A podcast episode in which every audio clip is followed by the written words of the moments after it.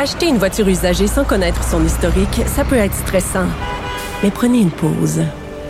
Et procurez-vous un rapport d'historique de véhicule Carfax Canada pour vous éviter du stress inutile. Carfax Canada. Achetez l'esprit tranquille. Antoine Robitaille.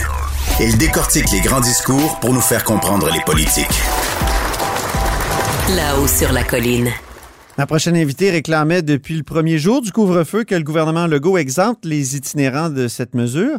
Hier, la Cour supérieure a suspendu carrément le décret euh, pour ces pauvres personnes sans domicile fixe. Et cette invitée, c'est Paul Robitaille, ma petite cousine et accessoirement députée libérale de Bourassa-Sauvé. Bonjour. Bonjour Antoine. Que penser de cette décision-là de, de la Cour? C'est pas une décision sur le fond, ça suspend le décret. Euh, qu'est-ce qu'on peut en penser? Ben, c'est une claque en plein visage pour euh, François Legault, cette décision-là. Euh, ça fait trois semaines, Antoine, qu'on le réclame, pas juste moi, là, mais toutes les oppositions, euh, les, les, groupes sur le terrain, les, les, groupes communautaires sur le terrain. La mairesse de Montréal. La mairesse de Montréal, euh, du côté de Québec, le, le, le, maire a, a, dit dès le départ, donnez pas de contravention à mes itinérants. Donc, je pense que le, les voix étaient unanimes. Et malgré tout, euh, le premier ministre Legault a dit non, ne voulait pas entendre. Et eh bien là, la, Cour supérieure du Québec euh, a, a, tranché et euh, ils n'ont pas le choix que de que d'obtempérer puis de, de, de, faire ce que la Cour leur dit. Donc, le décret ne devrait pas s'appliquer aux personnes en situation d'itinérance. Il faut, faut dire quand même que c'est effectivement difficile de définir ce qui est un itinérant. Il me semble que les études qui tentent de les dénombrer donnent souvent des, des, chiffres très différents. Ben, dans sa décision, la, la jugement de la Cour supérieure s'est pas cassé la tête euh, de, et pas a pas fait euh, des grands exposés là-dessus. Pour elle, la question est très simple. Un itinérant, c'est quelqu'un qui a pas de résidence, qui a pas de domicile fixe. Mm-hmm. Et, euh, et point à la ligne. L'itinérant, en effet, sa maison, c'est la rue, Antoine. Et mhm. donc, si on lui demande de retourner chez lui après 8 heures, ben, il est dans la rue. Et c'est ça. Et puis, on a vu aussi, il y a eu des reportages très parlants, dont un reportage là, de TVA euh, en fin de semaine dernière qui montrait qu'il n'y avait pas de place. Il n'y avait pas assez de place dans les refuges. C'est ça. C'est le, grave, mm. c'est le grand problème. Puis, étant donné qu'il n'y a pas de place, euh, les itinérants euh, craignent d'être interpellés par la police. C'est pour ça que Raphaël André, l'itinérant qui est mort dans une toilette chimique, il s'était réfugié dans cette toilette-là. Ben, la problématique des itinérants, c'est compliqué, tu le sais. Mhm. Euh, ben, de un, oui, il n'y a pas assez de place dans les refuges. On l'a vu dans le reportage à 9 heures, il n'y avait plus assez de place dans les refuges à Montréal. de deux, ben, c'est une population ben, qui euh, qui, des fois ces gens-là, il y a des gens, il y a des itinérants qui veulent simplement pas aller dans un refuge euh, à 8 heures le soir pour toutes sortes de raisons. C'est des gens extrêmement fragiles. Mhm. Euh, plusieurs ont des problèmes de consommation. Pour entrer dans un refuge, ben il faut pas être intoxiqué. On peut pas boire dans un refuge. On peut pas prendre la drogue dans un refuge. Or, ces gens-là, des fois, en ont juste besoin pour dormir. Donc, c'est extrêmement difficile à gérer. C'est difficile pour eux aussi. Et, euh, et c'est difficile pour les intervenants dans les refuges, mais surtout, ces gens-là, ben, des fois, ils ont besoin d'aller dehors. Ils ont besoin de, de, de, de prendre, de, de sortir, de, de prendre de l'air, de, de se promener, puis de, de revenir. C'est euh, donc c'est une problématique bien particulière. Puis moi, je me dis, il y en avait des exceptions. Là. Moi, je peux marcher mon chien le soir après 8 mhm. heures. Elle en a besoin euh, et je la marche. Pourquoi je marche avec elle, pardon? Oui. Alors, pourquoi euh, pourquoi les itinérants peuvent pas, pouvaient pas, euh, eux, avoir une exception, pouvaient pas être exemptés. C'est ce que je comprenais pas, et je comprenais pas pourquoi le premier ministre, euh, le premier ministre voulait rien savoir de ça. Est-ce qu'on en sait plus sur ces réticences-là? Parce que ce que le premier ministre a dit, c'est qu'il craignait que des gens se fassent passer pour itinérants. Ben, c'est un peu farfelu comme explication. Oui, c'est un peu farfelu, effectivement. Ben, c'est un peu farfelu parce que qui veut se faire passer pour un itinérant? En tout cas, il y a peut-être quelques cabochons là, qui vont s'essayer. Mais euh, puis pour toutes sortes de raisons, on sait pas, mais je veux dire, c'est pas une grande majorité. En tout cas, c'est pas problématique. Tout le monde l'a dit. En Ontario, là, il y en a une exemption. Puis à ce que je sache, euh, il n'y a pas des centaines de personnes qui essayent de se faire passer pour des itinérants. Alors, euh, moi, j'ai pas compris. C'est vrai qu'au Québec, il y, a, un, homme qui s'est fait qui essaie de se faire passer pour un chien. Là? Oui. non, mais je l'explique d'une façon.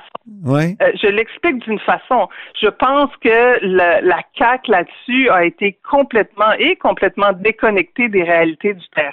Oui. Parce que pour euh, pour ne pas bouger là-dessus puis pas entendre les gens du milieu, je pense qu'il faut euh, qu'il faut être déconnecté, qu'il faut pas euh, sentir la réalité du terrain. Parce que s'il l'avait senti, tout de suite, il aurait rajusté le tir.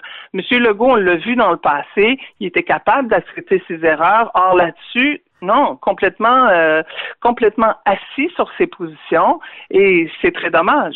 Puis moi, ça montre que euh, ce parti-là ne sait pas ce qui se passe et est, déconnecté de la réalité urbaine. Oui, un parti de, banlieue, euh, selon ce qu'a dit une chroniqueuse là, qui commentait, oui, mm. qui, commentait une initiative sur sur les réseaux sociaux des ministres et des députés de la CAC qui disaient comment ils euh, essayaient de, finalement alléger la, lourdeur du confinement. Oui, parce que si on a une belle maison en banlieue puis une patinoire derrière, ça devient un peu mieux le couvre-feu euh, le week-end pour un itinérant, c'est pas comme ça. C'est pas du tout, du tout, du tout la même réalité. Mhm. Pour les gens dans Montréal-Nord qui sont dans leur quatre et demi et qui sont cinq dans le quatre et demi, cinq adultes, ça se vit aussi différemment que euh, quelqu'un qui habite en banlieue puis qui a un terrain derrière chez lui, euh, qui a une grande maison avec quatre chambres à coucher, évidemment. Et les gens qui vivent dans de petits appartements, et moi je peux en parler Antoine parce que c'est mon comté Bourassa Il y a ben des poches de défavorisation. Les gens là, ils ont été très, très diligents. Ils sont, ils restent chez eux, ils observent le couvre-feu et tout le monde le comprend. Et tout le monde veut mettre la main à la pâte et travailler ensemble. Donc, ce couvre-feu, ce couvre-feu-là, on, on le comprend. On veut être vigilant. La grande majorité des Québécois l'observent. Mais pour les itinérants, c'était impossible de, de pouvoir observer ce couvre-feu-là. C'est une problématique bien particulière à eux. Et euh, la juge, elle le dit, là, c'est une infime fraction de la population québécoise. Mais pour eux, ça a des conséquences énormes et puis euh, ça se vit très très mal et ça a des conséquences là. On a on a perdu quelqu'un là euh, la semaine, ça fait une dizaine de jours.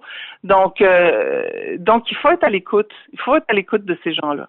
En avez-vous rencontré depuis cette histoire, depuis le décès de Raphaël André des, itinérants?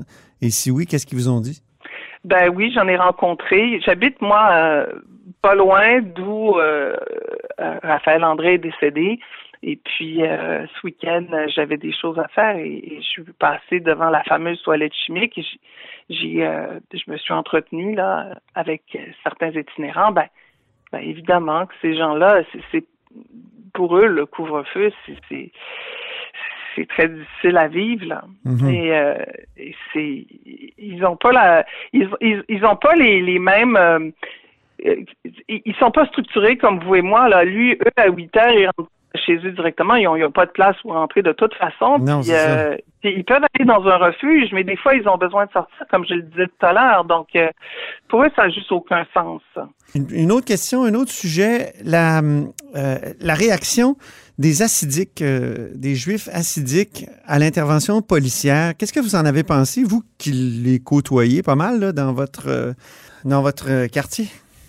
Ben, je pense que le, maire de l'arrondissement d'Outremont le dit clairement. C'est une question de santé publique. Tout le monde doit observer les règles du couvre-feu, sauf exception. On a parlé des, des itinérants. Mm-hmm. Mais tout le monde doit. Euh, Est-ce qu'il devrait y avoir une exception à la pour loi, euh, S'il y a eu des confusions, ben euh, il faut que les gens communiquent, mais il faut évidemment se soumettre aux, aux, aux, règles et puis à la loi. Et puis c'est une question de santé publique. Là. Traiter les policiers de nazis, est-ce que est-ce que c'était pas épouvantable dans ces circonstances? Ben, ben, franchement, je pense que les policiers ont fait leur travail. Hein. Et puis, euh, c'est euh, encore une fois, il faut que tout le monde embarque là, dedans mm-hmm. Donc, euh, il ne devrait pas y avoir d'exception pour les religieux. Est-ce que, est que, justement, en faisant une exception, en disant 10 personnes, est-ce que ça ne crée pas, est-ce que c'est pas pour ça que le gouvernement voulait éviter toute exception, donc notamment celle pour les, les itinérants? je pense que dans le cas des, euh, des, lieux de culte, euh, ben, je pense qu'il faut écouter la, santé publique. Euh, du côté de, l'itinérance, ben aussi, il faut écouter les gens du milieu. et la juge en a parlé. Hein, il, y a, il, y a, il y a quelque chose de discriminatoire dans, dans ce décret-là à l'endroit des itinérants qui n'ont pas de domicile, qui n'ont pas de résidence, pas de domicile fixe, qui n'ont pas d'endroit où aller, euh, et ça crée sur eux euh, des pressions énormes, et puis ça, ça crée mm. aussi un, sentiment anxiogène là qui. Mais l'exception pour les religions, les, les, 10 personnes pour les religions, est-ce que c'est pas euh, source ben, de Non, je, ben, je fais pas de commentaire là-dessus, puis je pense que c'est, c'est à la santé publique là-dessus de, de, décider là. Uh-huh. Et je ne vais pas commenter euh, là-dessus. Euh, mais moi, je pense que du côté de l'itinérance, c'est clair. C'était mm. clair là. C'était mésadapté pour cette clientèle-là qui est extrêmement fragile, qui est marginalisée et euh, qui a des problèmes. Beaucoup d'entre eux ont des problèmes de santé mentale, de consommation. Euh, il faut absolument être au, savoir, écouter le terrain là-dessus. Là. Puis les voix étaient unanimes. Puis là, ben justement, on est heureux qu'il y ait une exemption mhm. euh, pour les itinérants, mais il faut continuer le travail. Puis ces gens-là ont besoin de place, ont besoin de logement social, ont besoin d'accompagnement pour avoir des, des logements décents. Alors, ça va être ça notre prochaine bataille. C'est notre bataille ultime. Donc, euh, important de le dire. Merci mhm. beaucoup, Paul Robitaille. Au revoir. Ma petite cousine et accessoirement députée libérale de Bourassa-Sauvé.